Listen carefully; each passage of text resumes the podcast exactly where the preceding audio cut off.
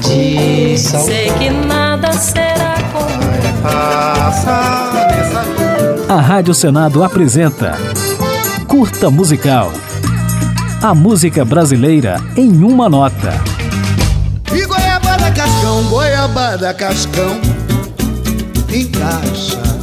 É coisa fina assim, ah, mais acha. Vamos lá, vamos lá. Muito mais que um sambista, Ney Lopes é um estudioso do samba e da cultura afro-brasileira. Sob as asas azuis da liberdade, nasci o estado de Palmares.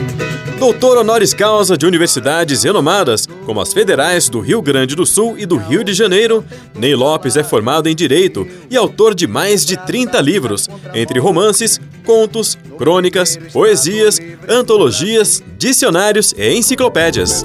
E axé é por boa sorte. No meu dicionário, galera, é apenas uma embarcação. Na obra literária de Ney Lopes se destacam o Dicionário Banto do Brasil, o Dicionário Escolar Afro-Brasileiro, a Enciclopédia Brasileira da Diáspora Africana e o livro O Racismo Explicado a Meus Filhos. Nossa festa hoje é homenagem à luta contra as injustiças raciais.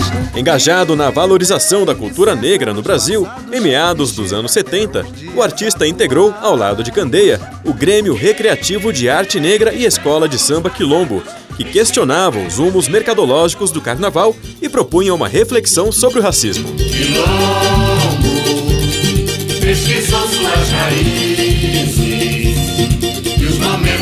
e. E foi nessa época que Ney Lopes começou a mostrar sua música.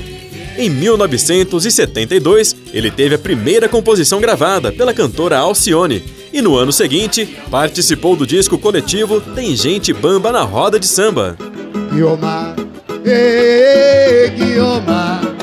Nunca mais eu soube dela. Na discografia de Ney se destacam os dois álbuns que ele lançou nos anos 80 com seu maior parceiro, o sambista Wilson Moreira, trazendo as músicas Goiabada Cascão, Senhora Liberdade, Candongueiro e Gostoso Veneno. Este amor me envenena, mas todo amor sempre vale a pena. Já entre os que gravaram músicas de Ney Lopes estão grandes vozes do samba, como Clara Nunes, Dudu Nobre, João Nogueira, Arlindo Cruz, Zeca Pagodinho, Elisete Cardoso e Bete Carvalho.